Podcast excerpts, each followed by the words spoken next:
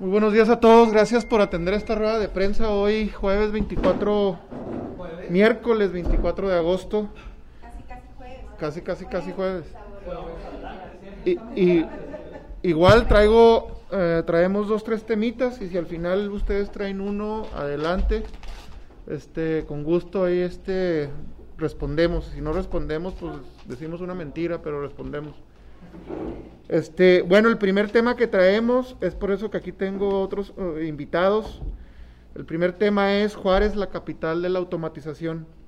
El día de mañana se va a realizar la Expo Automatización, que es una de las mayores ramas eh, de la proveeduría local y de la industria local, con mucho potencial.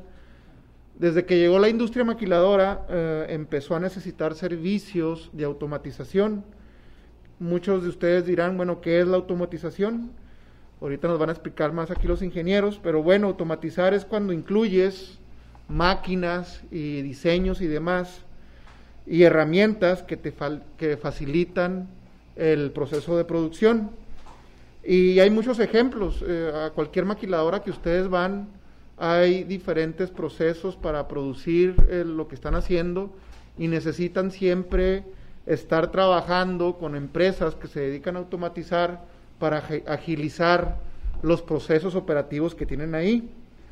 Eh, cada vez este campo, este sector económico madura más, cada vez hay más empresas que están automatizando, cada vez este, las maquiladoras necesitan más de estos servicios y en un futuro muy cercano nosotros visualizamos que que cada vez se van a empezar a utilizar estas tecnologías.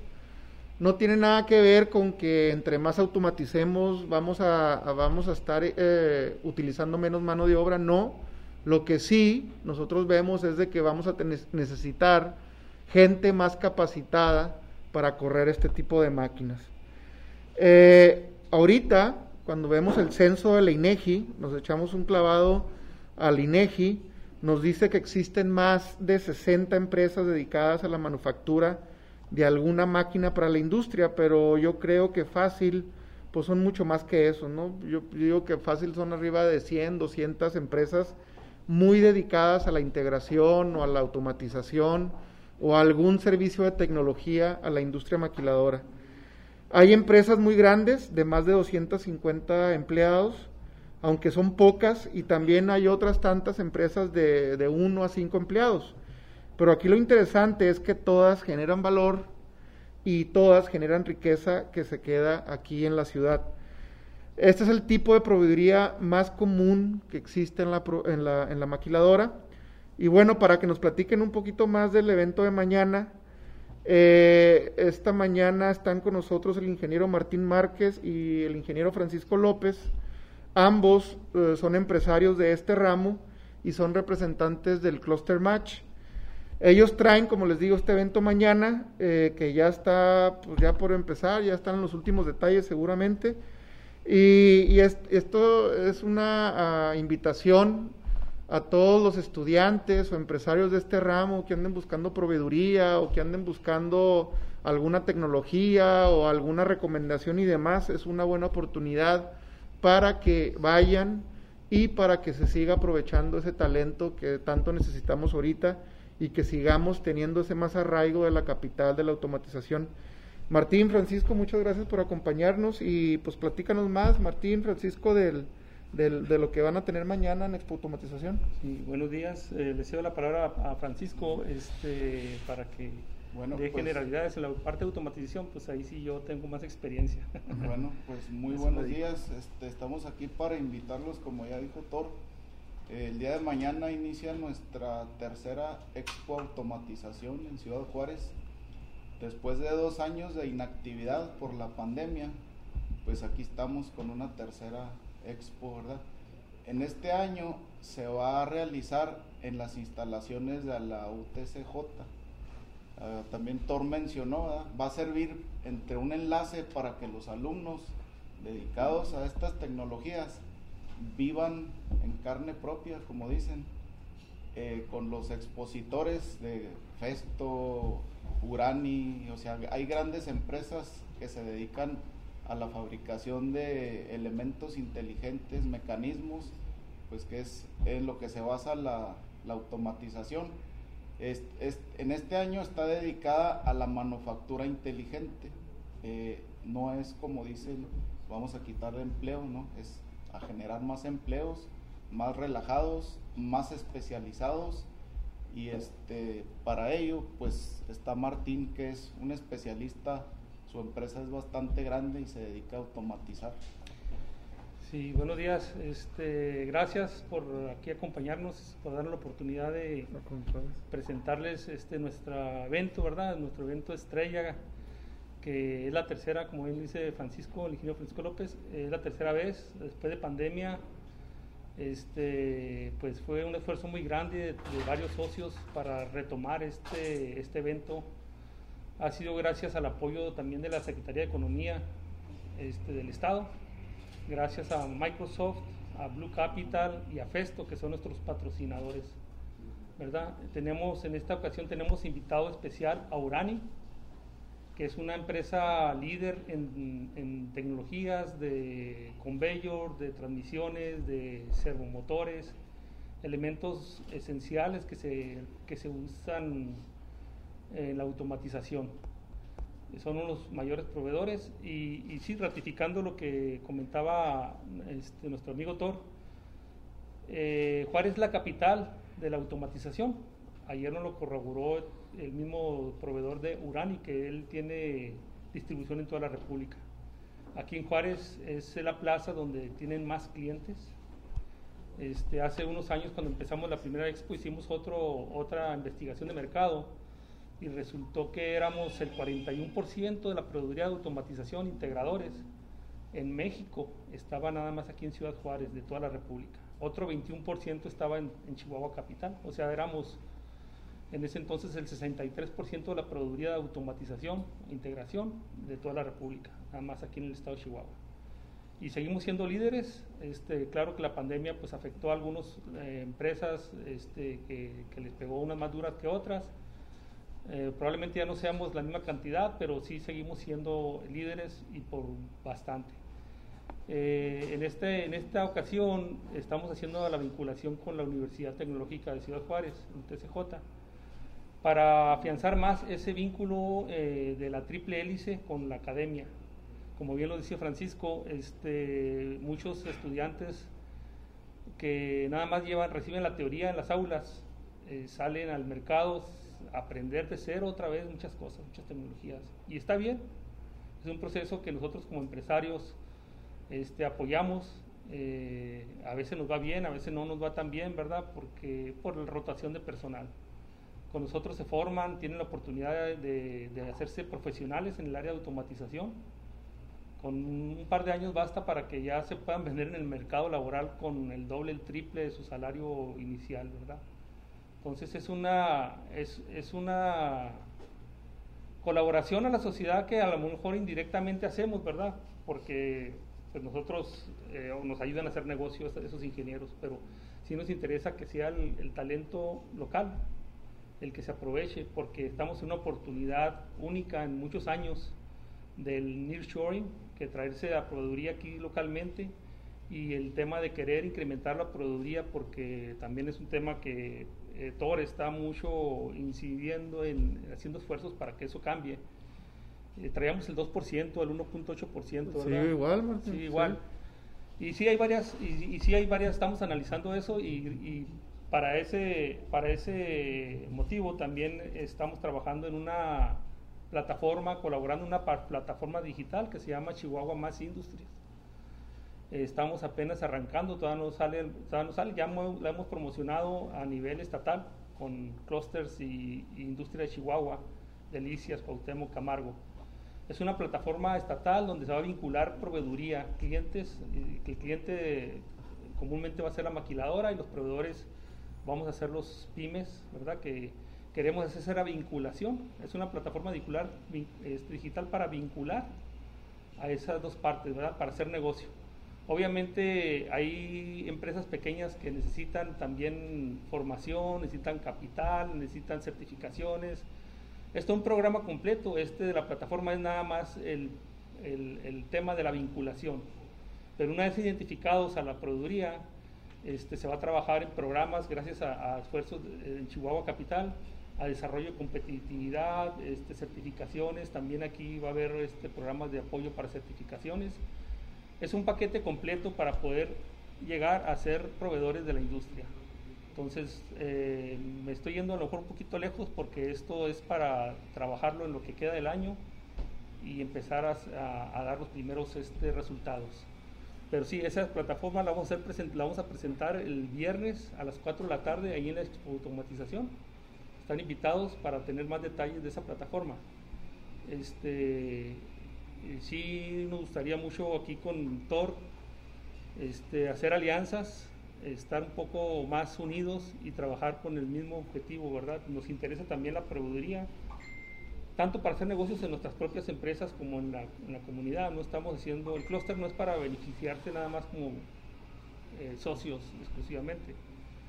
Eh, tenemos compromiso social, compromiso este, con, con, la industria local, con los pymes, empresarios que todos hemos padecido el estrés, la falta de sueño, ¿verdad? Por la falta de nómina, la, pagos retrasados, somos empresarios igual que, eh, pues que todos de aquí de, la región, ¿verdad? Entonces eh, tenemos esa empatía, ¿verdad? De, querer colaborar con otros para poder incrementar este, este eh, proveeduría y sobre todo la riqueza que se quede aquí. Hay una diferencia, por ejemplo, en Monterrey hay mucho más proveeduría, pero los dueños de las, los proveedores son locales, no son empresas extranjeras que suele pasar mucho aquí, vienen empresas extranjeras a proveer a, nuestra, otras empresas extranjeras y la riqueza pues no se queda aquí. El reto es que nosotros como pymes podamos este, ser parte de esa proveeduría industrial, o sea, cumpliendo con todo, obviamente con todo lo, todos los requerimientos y que la riqueza se quede aquí en, en el Estado. Pues eso es por ahí va. Muchas gracias, por No, gracias, Martín. Francisco, ¿alguien tiene una pregunta acerca de lo de mañana? Adelante. ¿Cuántas este, expositores va a haber? ¿El horario? Si hay algún costo en la entrada. Mm. Pueden registrarse en la página. Eh, la entrada es gratuita. Eh, hay algunos expositores y también hay va a haber conferencias, eh, entrenamientos por parte de los proveedores gratis, nada más hay que registrarse. ¿En las redes sociales están, Martín? Sí, en redes sociales. La inauguración es mañana a las 11 de la mañana. Mañana a las 11 de inauguración. Hay una aplicación que pueden descargar para Android y iOS. O sea, eh, la app, app, se llama Expo Mash. Expo Mash. Y ahí se pueden también registrar, pueden ver el interactuar ahí con los expositores, eh, su ubicación, qué de qué giro y, bastante información van a poder obtener de ahí. Y sobre todo les recomiendo preregistrarse antes de llegar para que agilizar la entrada. Bueno, como bien lo dicen los compañeros, es entrada gratuita, pero hay que registrarse. Es, mañana es eh, jueves y viernes, eh, Martín y Francisco, jueves y viernes. La inauguración empieza a las 11 de la mañana y está abierto al público en general, sobre todo los que andan pues que están metidos en este campo de la industria, estudiantes también, que andan buscando ver a ver qué, tecnologías hay y demás. Va a haber conferencias, va a haber diferentes stands de diferentes empresas que van a estar promoviendo todo lo que hacen. Y bueno, es una oportunidad también para que sea un detonante de este sector económico, la Expo Automatización. Este, ¿Algo más que quieran agregar? ¿Algo, una otra pregunta? perdón, Adelante. hay locales este, con bastante experiencia en los temas que están, ah, pero la mayoría son, ah, son de aquí nacionales, vienen de conferencias de Festo, Roswell, de empresas líderes en la automatización a nivel global, pero vienen de los corporativos locales de Ciudad de México. ¿Tú, Luisito? La misma. ¿Alguna otra pregunta? ¿No? Pues muchas gracias, Inge. Gracias, Martín, por acompañarnos, por venir. Estamos, aquí a la orden. No, pues ahí. Adelante, sí, sí, sí. Pues hay mucha chamba siempre con esto. Órale, pásenle.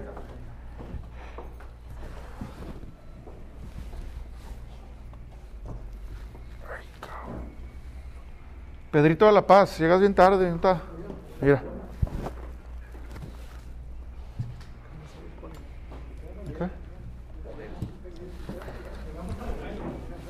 Llegamos, más vale tarde que sin sueño.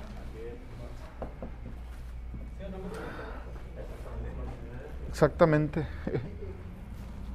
Bueno, en, en- en otros temas, el siguiente tema que traigo con, para ustedes es acerca de las vacantes eh, y de los salarios y demás que está pasando la industria.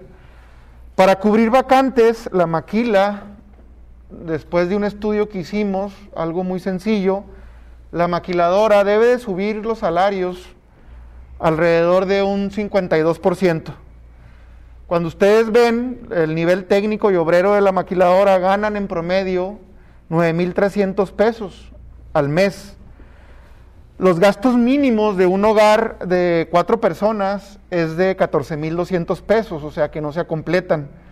Ahorita se habla mucho de un déficit de alrededor de 25.000 trabajadores en la industria maquiladora en la ciudad. A nosotros nos preocupa mucho esto. eh, las declaraciones que ha habido en los, últimas, en los últimos días que se han hecho sobre la posibilidad de traer gente de fuera para, llenar estas vacantes. Y siguen haciendo las mismas prácticas del pasado, esas prácticas de traer gente del sur del país para cubrir las vacantes que tiene la industria maquiladora. ¿Por qué? Bueno, ahorita la, industria está con este boom por todo lo que se dejó de producir en la pandemia, porque China ya no es muy atractivo, porque los requerimientos de producción se han elevado y se necesita gente. Cuando nos metemos a ver los datos, los datos oficiales de Ciudad Juárez a corte de junio de este año, la INEGI nos dice que en Ciudad Juárez el total de gente ocupada, ocupada de alguna manera, son alrededor de 758 mil gentes. Gente ocupada formal o informalmente, o que anda haciendo por ahí la manera de ganarse un dinero y llevar a su casa. Otro dato que traemos es por parte del IMSS, que nos da el empleo formal. El empleo formal en Ciudad Juárez, según el IMSS, a datos de junio, es de alrededor de 500 mil personas. También en el dato que nos da la INEGI de desempleados, nos, di- nos dice que en Ciudad Juárez hay más o menos alrededor de 12 mil gentes desempleadas. Y también nos, dije, nos dice la INEGI y el IMSS que la gente que está en la informalidad son alrededor de 245 mil personas. Gente que hace sus liebres por ahí en las tardes, o que tiene una venduta, o que hace alguna forma de ganar su dinero, pero que está informalmente. En junio había 12 mil personas desempleadas en Juárez, como lo comenté ahorita, y son personas que están buscando trabajo y no encuentran algo que realmente sea de satisfacción para ellos. Además, como lo dije ahorita, hay alrededor de 245 mil personas trabajando en el sector informal. Y ahí va la pregunta, ¿por qué hay informales y desempleados si hay tanta vacante en la industria maquiladora? Pues es muy sencillo, pues porque no estamos ofreciendo empleos suficientemente atractivos. Nos preocupa que empecemos a traer gente de fuera porque la migración artificial ya nos ha traído muchos problemas en el pasado y no queremos que se vuelvan a repetir. Tenemos por ahí, ustedes saben, muchas colonias enteras en el sur de la ciudad y en varios puntos de la ciudad con casas ya eh, con tapias de ya destruidas por toda la gente que en su momento vino, que se fue cuando se acabó el trabajo. Esto es muy costoso para el gobierno porque pues cuesta, se necesita la seguridad, los servicios, las escuelas y todo eso cuesta. Y no queremos que eso pase otra vez. Nosotros estamos haciendo saber a nuestra membresía, ya sean pequeñas y medianas empresas o maquiladoras, algunos de estos datos que vemos que tienen que ver con el mercado laboral. Lo que queremos es que vean por qué es necesario subir los salarios y crear arraigo entre nuestros trabajadores. No es que les estemos diciendo, tienen que subir los salarios, no, es que simple y sencillamente no se completan. Les estamos haciendo ver por qué los informales no quieren trabajar en la industria y por qué algunos empleados se están moviendo de un empleo a otro dejando la industria maquiladora. No es necesario hacer, necesario hacer un gran estudio, ¿no? Nomás con pura estadística y con observar a la gente y preguntarles, pues es suficiente. Lo primero que vemos es que el dinero no te alcanza. Para que una familia de cuatro se sostenga, ahorita se necesitan mínimo 15 mil pesos libres mensuales. ¿De dónde sacamos esto? La canasta básica no alimentaria, o sea, la que incluye necesidades que van desde vestido hasta la diversión, cuesta alrededor de 3.542 pesos mensuales por persona, según esta estadística que maneja el Coneval.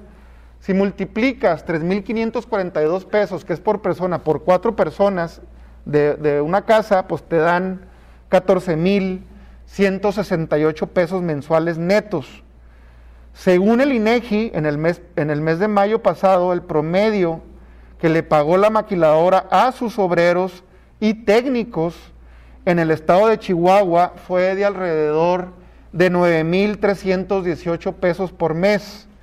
Eso quiere decir que para completar su gasto, un obrero o un técnico promedio necesita que la maquiladora le aumente por lo menos un 52% de lo que está ganando ahorita.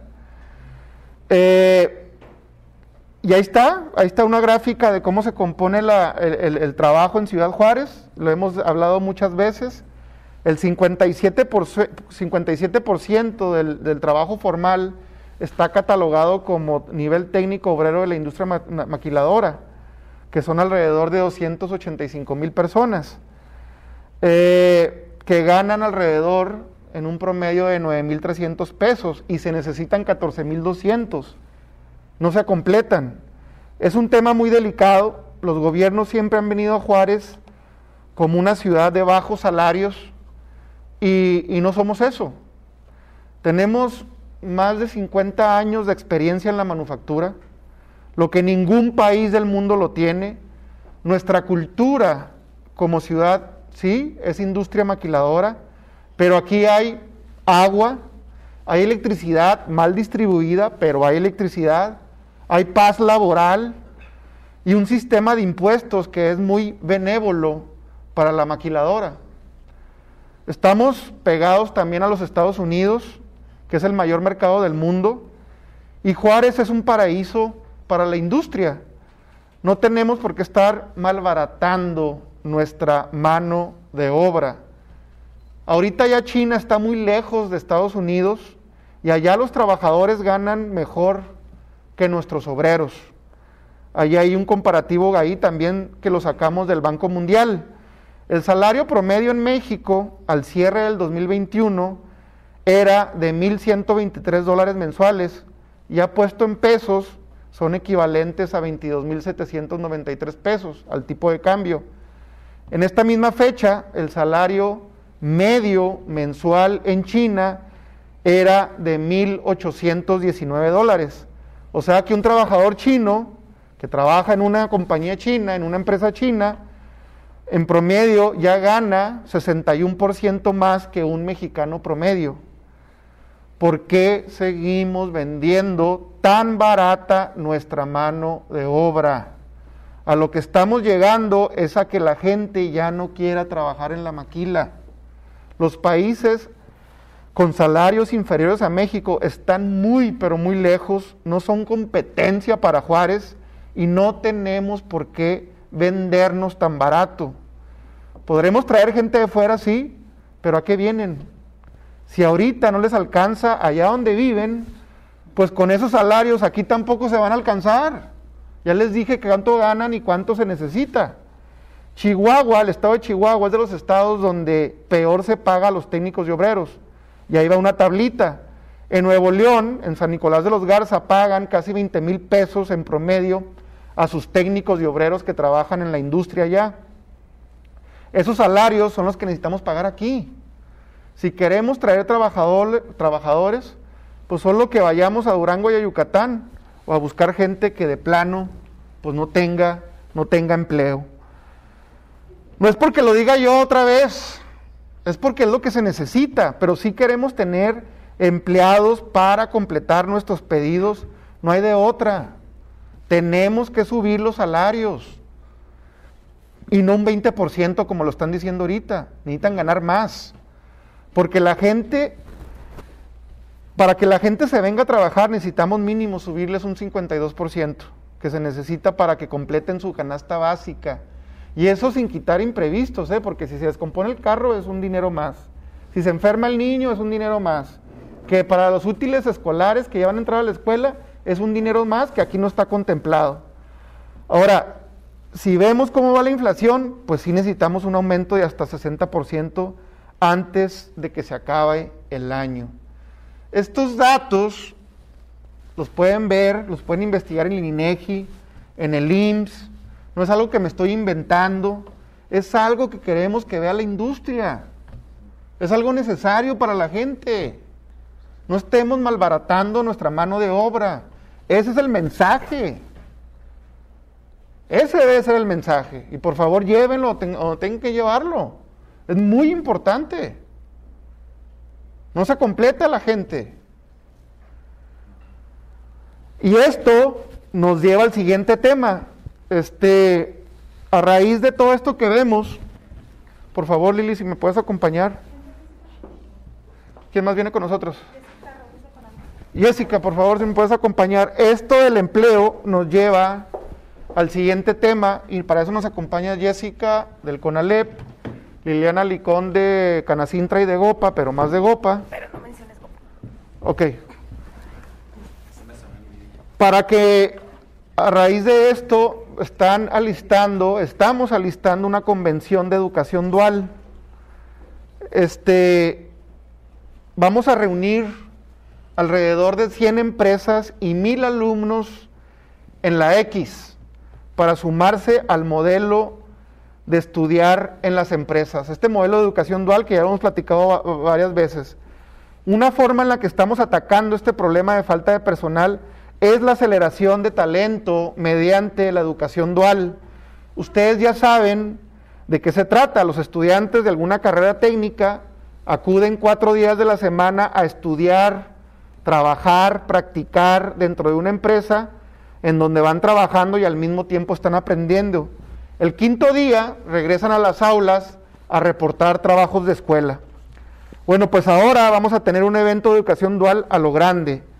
Aquí nos acompaña la licenciada Liliana Licón, que es la directora, y además la representante de GOPA en Juárez. Les van a presentar este evento en donde vamos a reunir otra vez a más de 100 empresas de diferentes giros, con alrededor de mil alumnos de los diferentes bachilleratos tecnológicos o técnicos más bien, que es con Alep, Cebetis y Cecitech.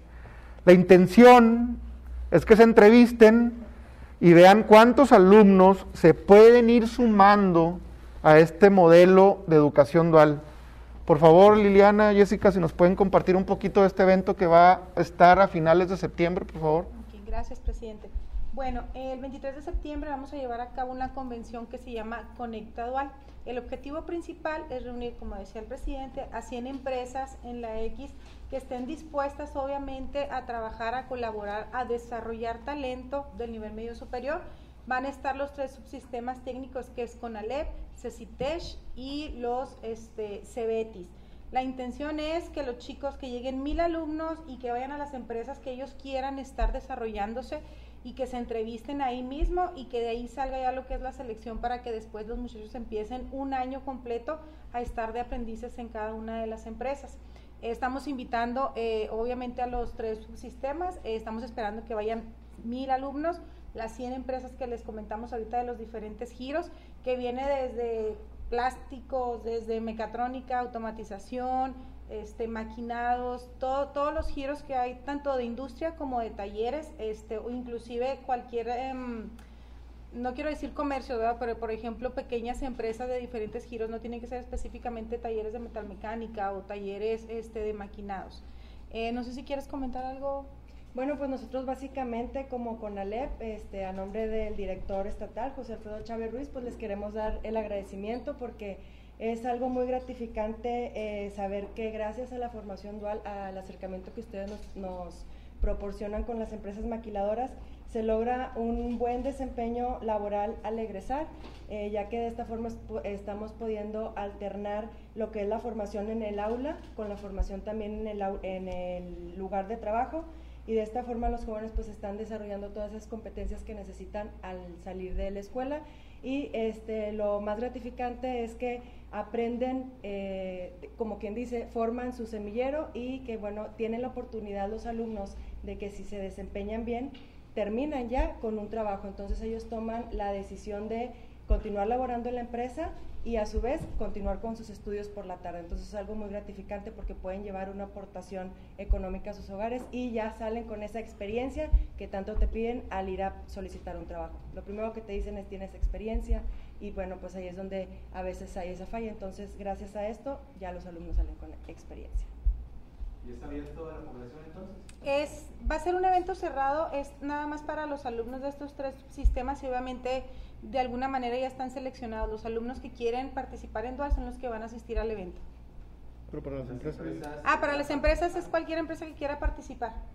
Tiene que registrarse. Para registrarse, inscribirse. Para el 15 de septiembre es la última fecha que tienen que estarse registrando, aquí en Canacintra.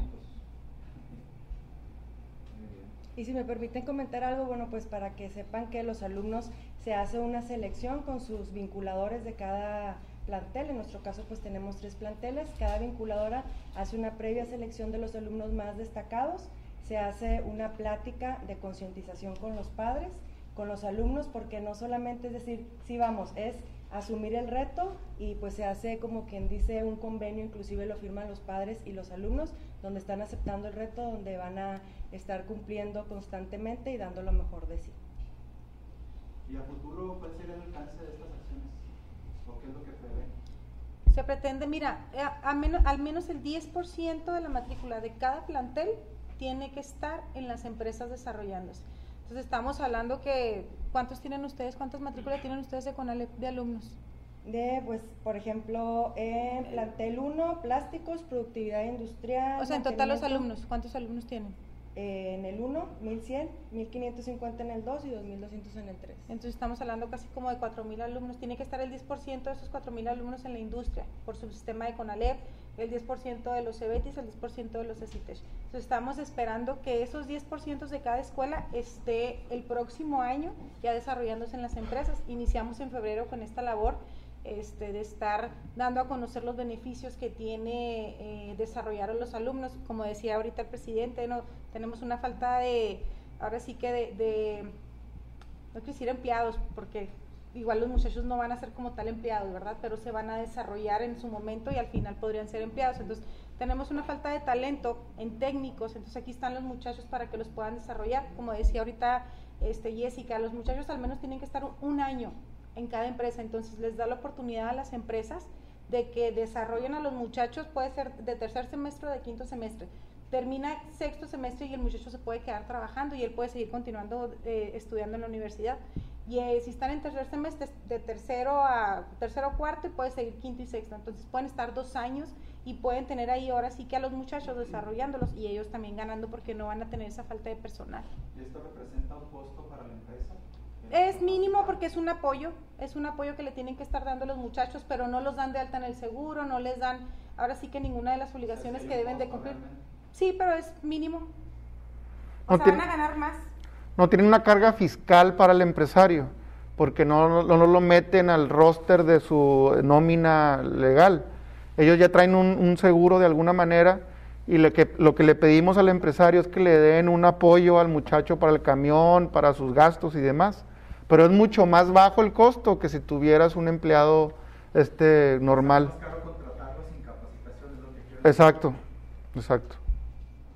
Aparte que los muchachos ya traen ciertos conocimientos de la escuela. A, mediano plazo, ¿no? ¿Cómo? Sería una inversión a mediano plazo Sí, porque igual los muchachos, como ellos ya traen ese conocimiento de alguna manera, obviamente van a seguir desarrollando, ¿verdad? Por eso tienen que estar en la empresa. Pero ahora sí que la empresa, si quiere técnicos en plásticos, pues le vamos a mandar a los de plásticos. Si quieren mecatrónica, le vamos a mandar a los de mecatrónica. O sea, son los perfiles muy dirigidos, dependiendo de lo que nos esté solicitando la empresa. Hay más de 40 eh, Carreras. carreras. entre administrativas y, y este de ingenierías, eh, administraciones, eh, secretaría bilingüe, eh, ingenieros en procesos y demás, ¿no? A los muchachos hay que entenderlo, hay que darle la oportunidad, hay que llevarlos de la mano, que empiecen a agarrar experiencia desde chavos y cuando entren a la universidad que ya vengan un poquito más encaminados a lo que quieren. Y eso es parte también de lo que tenemos que hacer nosotros como, como empresarios y como, y como escuela, llevarlos de la mano y encaminarlos a que lo- al campo laboral. Y la mejor manera de hacerlo es de esta manera, que el muchacho empiece a agarrar amor al trabajo, que se discipline y que también esté aprendiendo. Y al final del camino, que resuelva problemas.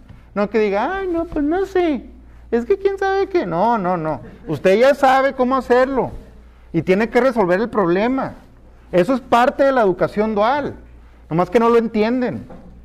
Este, de, de la primera feria que se realizó, este, ¿cuántos alumnos se quedaron o fueron con, con- La, la primera feria la hicimos en el Cebetis 270 y ahí estuvieron alrededor de 200 alumnos. Todavía están en proceso alrededor de 100 alumnos con las industrias porque pues igual tienen sus procesos más lentos, pero se supone que en BRP esta sema- este mes deben de estar los chicos. Este, en Jubel igual. Entonces sí traemos ahí varios alumnos ya que están en- que ya los entrevistaron, pero están en los procesos de firma de convenio, etcétera, etcétera, etcétera. O sea, si hay Eh. deserción entonces. ¿Cómo? Si hay deserción, dijiste de 200, 100. No, no, No, lo no. que pasa es que las empresas van y entrevistan a los alumnos y no se quedan todos porque es la cantidad que ellos estén solicitando por cada empresa. Eh, Esa feria, esa feria que hicimos fue una mini feria, Luis, y luego hicimos otra mini feria allá en el Conalep 1, pero esta es de una feria grande. Vamos a traer a la banda, mijo, Ah, para que vayas. Vamos a un concierto a los muchachos. Ajá. No, en serio. A lo que voy es que de esas dos ferias que se realizaron, ¿cuántos jóvenes ya fueron, ahora sí que... ¿Cuántos ya van? Traemos la estima como de 150 alumnos, entre ellos. Todavía no están dentro de la industria, pero están en el proceso. Están en ese proceso ya de Porque meterse. ya están. Sí, llegaron los tiempos de vacaciones y ¿No han demás. volteado a ver a los egresados, por ejemplo, de las universidades tecnológicas? Lo que pasa es que este programa es en específico para media superior nada más. Eso ya los O sea pescan que en no. cuanto salen. O sea que no. Sí, hay otro programa, pero digo, no es de acá, pero nos pescan en cuanto salen. ¿Alguna otra pregunta más aquí para las ¿El licenciadas? apellido de Jessica? Robles. Robles, eh, vinculación, subdirección zona norte. Jessica De Robles, Conalep. ¿con? Jessica Robles García, subdirección zona norte Conalep, vinculación. Robles García. Sí. Y Liliana Licón, por si no la conocían. Ah, Liliana. ¿Qué le hicieron a Iris? ¿Por qué no vino?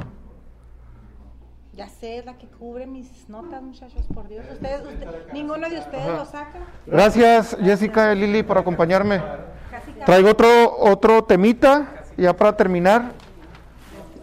Gracias, Jessica. preguntar eh, Sí. algo respecto al, te- al tema anterior, si- ya ha hablado con la... Perdón. Gra- gra- Gracias, Jessica. Pásale, Sergio. Último tema y ya para dejarlo así con preguntas. ¿Quieres que te la conteste ahorita o...? Sí, sí, porque si, A ver, y y ahorita al final me hacen las demás preguntas. Adelante, Arturo. si ya hablaron con la industria maquiladora sobre esta posibilidad de incrementar el salario, ¿qué dicen? Si están reacios, ¿qué tanta posibilidad hay de llegar a ese incremento para tener el salario del que Eh, estamos hablando? hemos hablado con diferente industria maquiladora en este sentido. Son cuestiones que tienen que analizar. Nuestra función es darle, llevar estos datos y es lo que te puedo decir, ¿no? Con la Index no hemos hablado. ¿Quién la Index? No, no, no. no. Hay que apoyarlo. Bueno, este último tema es acerca del cumplimiento de la norma 035. Estamos apoyando, ayudando con las empresas a ver de qué manera podemos apoyarlas con esta norma. Eh, inspecciones para cumplir la norma de salud psicosocial obligan a empresas a buscar también soluciones. Y juarenses, por eso que nos acompañan aquí, desarrollan software para apoyarlas.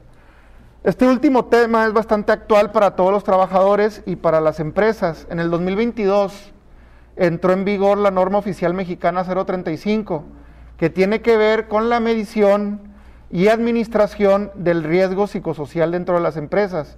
Es una norma que no había tenido la atención de las empresas ni de la autoridad, porque en eso se nos vino lo del COVID en 2020 y todo el mundo se enfocó en cómo lidiar la pandemia.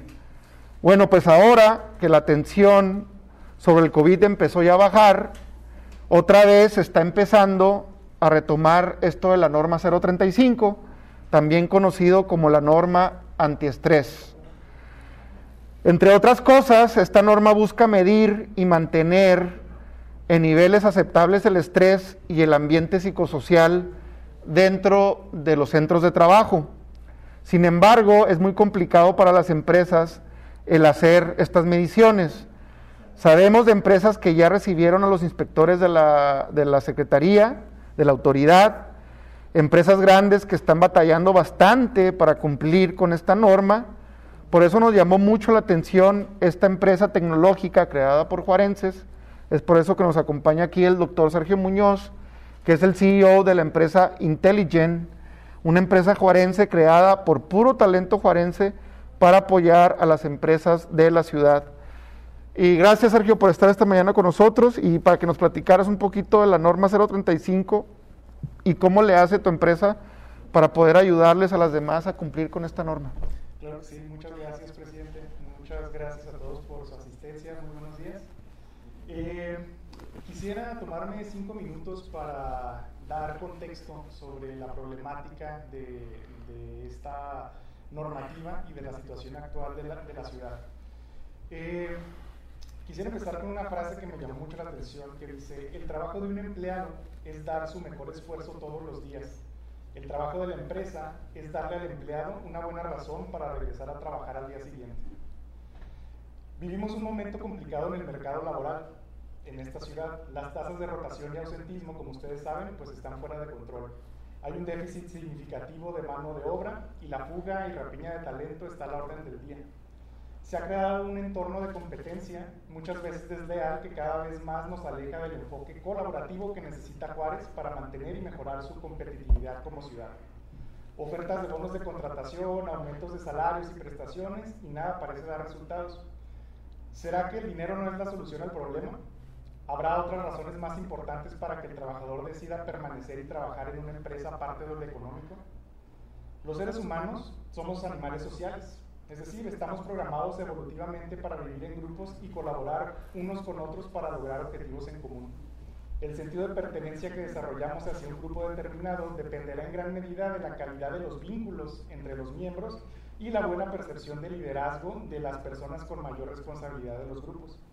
Aquellos grupos con los vínculos sociales más fuertes y un liderazgo asertivo tendrán una mayor probabilidad de lograr sus objetivos y mantenerse unidos. Una empresa, por definición, es un grupo de personas con un objetivo comercial en común. Si los líderes empresariales no fomentan la creación de entornos organizacionales que promuevan el bienestar de los trabajadores, en donde se fomenten las buenas relaciones sociales basadas en la dignidad y el respeto, donde existe liderazgo asertivo, la integración familiar, la capacitación continua y el reconocimiento, difícilmente podrán atraer y retener talento. ¿Cuál es el activo más importante de una empresa entonces? Sus trabajadores, sin ninguna duda. Tristemente, si nos vamos a los datos, el panorama no es alentador. Según un estudio de la Organización Internacional del Trabajo, realizado en 2020, en México el 45% de los trabajadores sufre estrés laboral grave el 75% de los trabajadores sufre de agotamiento crónico, el 44% ha sufrido acoso laboral y el 65% ha sufrido algún tipo de discriminación laboral por razones de sexo, raza, orientación sexual y otros motivos. Ante esta situación, nos debe sorprender que los trabajadores abandonen sus trabajos y que no generen sentido de pertenencia en las empresas. Si las empresas y sus líderes desean mantenerse vigentes, es imprescindible que conozcan, adopten y desarrollen mecanismos para construir grupos de trabajo sólidos en donde sus miembros no se perciban como meras piezas reemplazables, sino como un grupo humano integrado en donde cada uno de sus miembros se sienta protegido y respaldado por sus compañeros y superiores. Este enfoque es la clave para fomentar el sentido de pertenencia y la lealtad de los trabajadores, como se dice coloquialmente, que se pongan la camiseta. Y la pregunta que surge es, ¿cómo se puede lograr algo así? Si tan solo hubiese una guía que ayudara a las empresas a fomentar la creación de estos entornos organizacionales favorables, identificando, previniendo y corrigiendo situaciones que afectan negativamente a los trabajadores. Afortunadamente sí existe esta guía, es la NOM 035, una normativa emitida por la Secretaría del Trabajo y Previsión Social en octubre del 2020 que tiene como objetivo que las empresas identifiquen, prevengan y corrijan los llamados factores de riesgo psicosocial, que en pocas palabras son todas aquellas prácticas y conductas dentro de las empresas que afectan negativamente la salud biopsicosocial de los trabajadores. Esta normativa tiene un carácter obligatorio para todas las empresas mexicanas que cuenten con al menos un trabajador en su registro patronal, so pena de multas considerables, y debería de estar implementada en todas ellas al momento de este comunicado. Si las empresas disponen de esta herramienta y en teoría la han implementado, ¿por qué no vemos resultados en el mercado laboral entonces? Es muy sencillo. Esta normativa es particularmente difícil de implementar y de mantener actualizada y vigente. Es una de las NOMs más extensas de la Secretaría del Trabajo y sus requerimientos son muy ambiguos por decirlo menos. En este contexto, las empresas no solamente están enfrentando el reto de la problemática actual del mercado laboral, identificación y retención de talento, sino además el desafío de implementar esta normativa para dar cumplimiento regulatorio y evitar multas. Para problemas complejos, soluciones sofisticadas. Ante este desafío, nuestra empresa Intelligent, dedicada al desarrollo de sistemas inteligentes con aplicación en salud, pone a disposición de las empresas cuarenses la plataforma Maggi, así como la salsa Maggi una aplicación de software inteligente y robotizada que le permite a las empresas dar cumplimiento completo a esta normativa de manera ágil y con unos cuantos clics. ¿Cómo lo hacemos? Maggie reduce la carga de trabajo a los responsables de implementación, automatizando tareas engorrosas y repetitivas como la difusión permanente de material informativo a través de correo electrónico y mensaje de texto directamente a los trabajadores, envía recordatorios y notificaciones a directivos, gerentes y supervisores, para la realización de actividades para fomentar un entorno organizacional favorable, realiza automáticamente muestreos para aplicar encuestas a los trabajadores de manera digital con el objetivo de identificar los, de identificar los factores de riesgo psicosocial, violencia laboral y acontecimientos traumáticos severos, tanto en los niveles organizacional, colectivo como en lo individual. También, una vez realizado el diagnóstico, Maggie provee recomendaciones inteligentes y personalizadas a cada empresa para ayudar a corregir la problemática encontrada.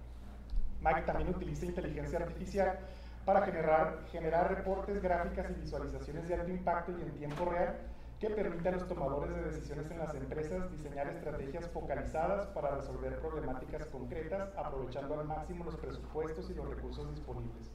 Por último, al tener los datos centralizados y en la nube, Maggie permite a las empresas recopilar toda esta información de forma inmediata para generar informes y mostrar evidencia ante una auditoría o inspección de las autoridades. En resumen, Maggie permite a los profesionales de la salud ocupacional y a los departamentos de recursos humanos en las empresas utilizar su valioso tiempo en lo que deben y mejor saben hacer, cuidar de su activo más importante, los trabajadores, no en tareas administrativas como capturar y analizar datos. El enfoque digital inteligente para gestionar la salud y el bienestar de los trabajadores que estamos proponiendo no es un ideal ni una utopía, es una solución probada y accesible para cualquier empresa.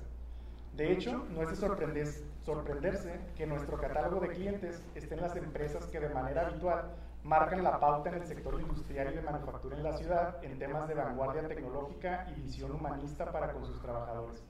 BRP de México, Align Technologies, Autocable de México, Miselec y otras tantas empresas hoy se valen de Maggi, tecnología orgullosamente cuarense, para cuidar el bienestar de sus trabajadores.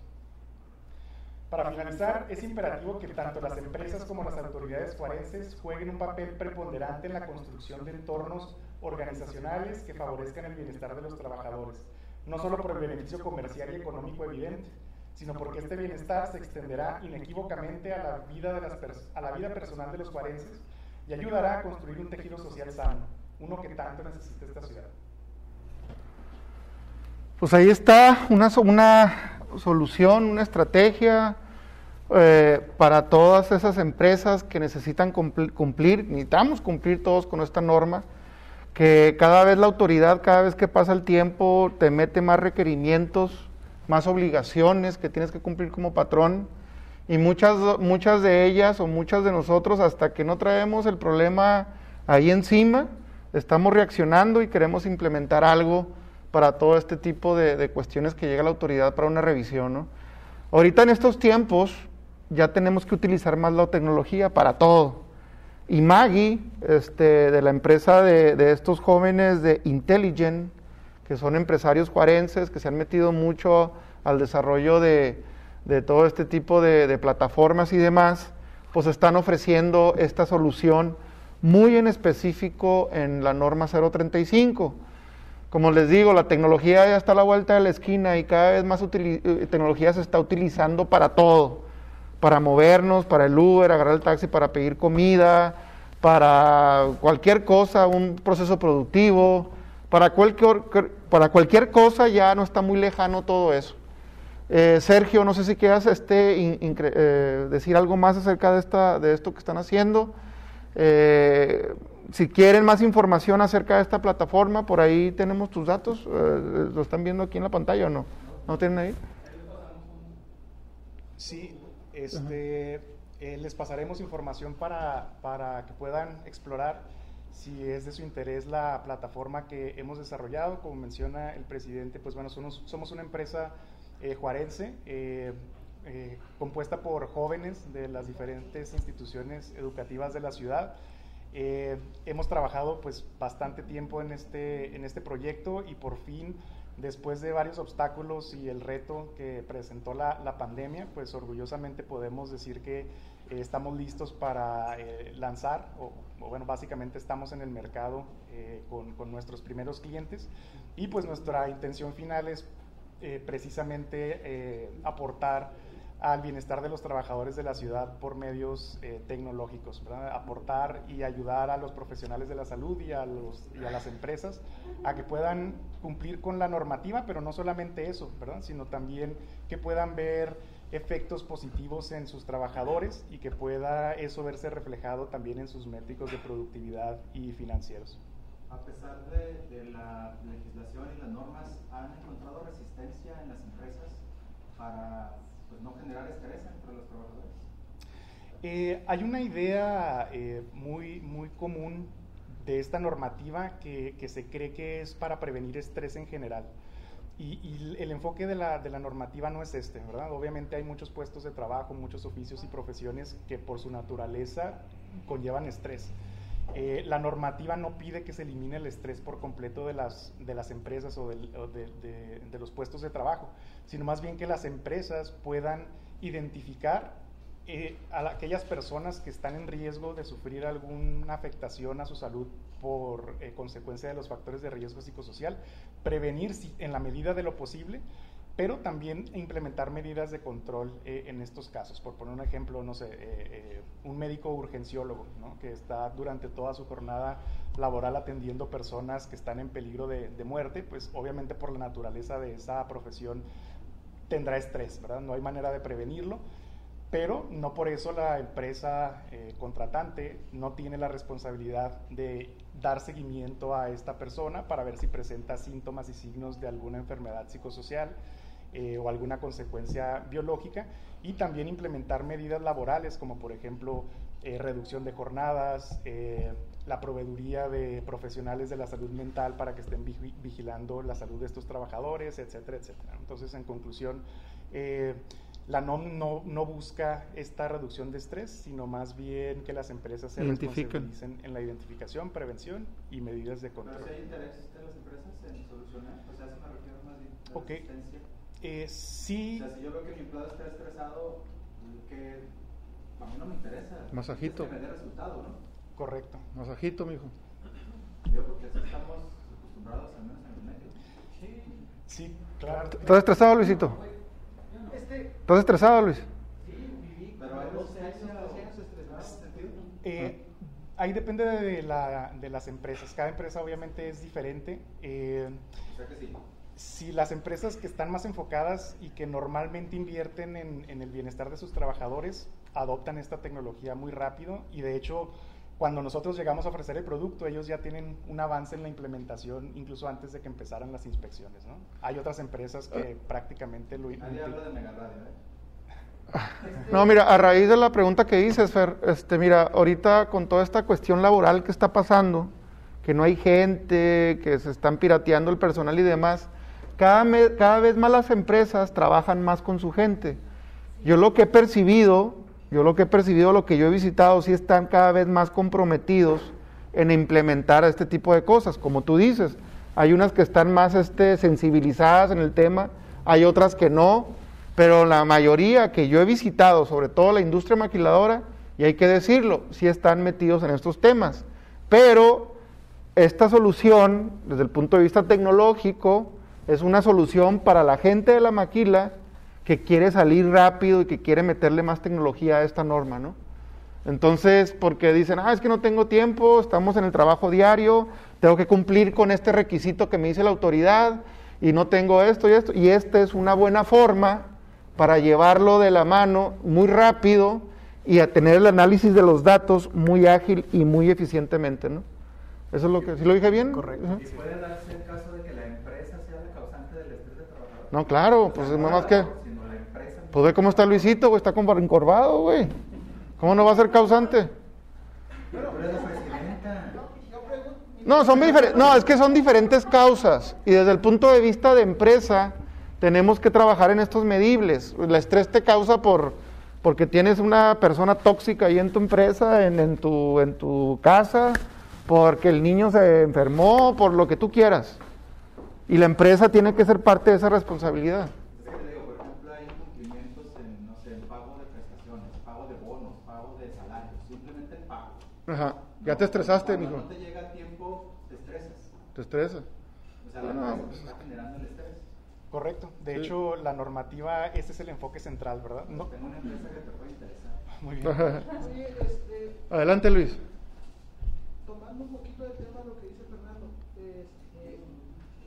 las empresas están aplicando o están, o están aceptando eh, que llegues tú como parte de la implementación de la norma.